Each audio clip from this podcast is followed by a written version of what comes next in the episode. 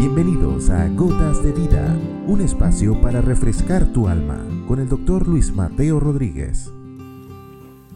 Capítulo 114. Sirviendo como jefe. En alguna oportunidad, en esta vida, nos corresponderá asumir el papel de jefes, amos, supervisores, ya sea de alguna institución o alguna actividad humana donde exista un conglomerado de personas que hacen vida laboral.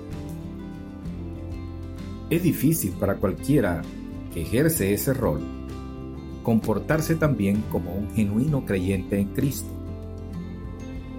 Pero el mismo Maestro nos dio ejemplo. Siendo Señor y Creador de todas las cosas, asumió su condición de siervo como hijo de hombre y se humilló a sí mismo a lo sumo, no solo para servir a su Padre, sino también a sus hermanos. No negó su señorío y grandeza, solo nos dio ejemplo de lo que debemos hacer.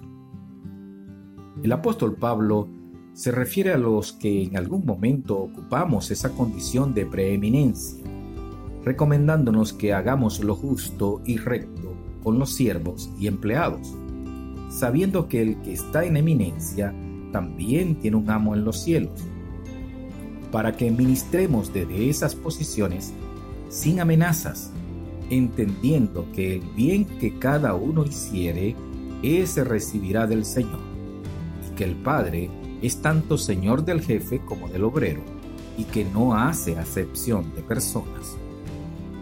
El sabio Salomón reflexiona sobre el trabajo en equipo expresándonos que el trabajo de dos es mejor que el de uno, que incluso tendrán mejor paga por su trabajo y que el cordel de tres dobleces no es fácil de romper. Cuando entendemos que juntos, cada quien en su labor, se logra la armonía en lo que se hace y la bendición de Dios se hará sentir. Si desde la posición de mando logramos que el trabajador alcance su máximo potencial en un ambiente óptimo de trabajos, a todos nos irá mejor, aún en las peores condiciones del entorno. Sirvamos con amor y desde cualquier posición, no como quien sirve al ojo perseguidor, sino como al Señor de los cielos. Has escuchado Gotas de Vida con el doctor Luis Mateo Rodríguez. Contáctanos a través de nuestro correo electrónico ccclarocaviva.gmail.com o a través de nuestras redes sociales. No te pierdas nuestro próximo capítulo, Gotas de Vida.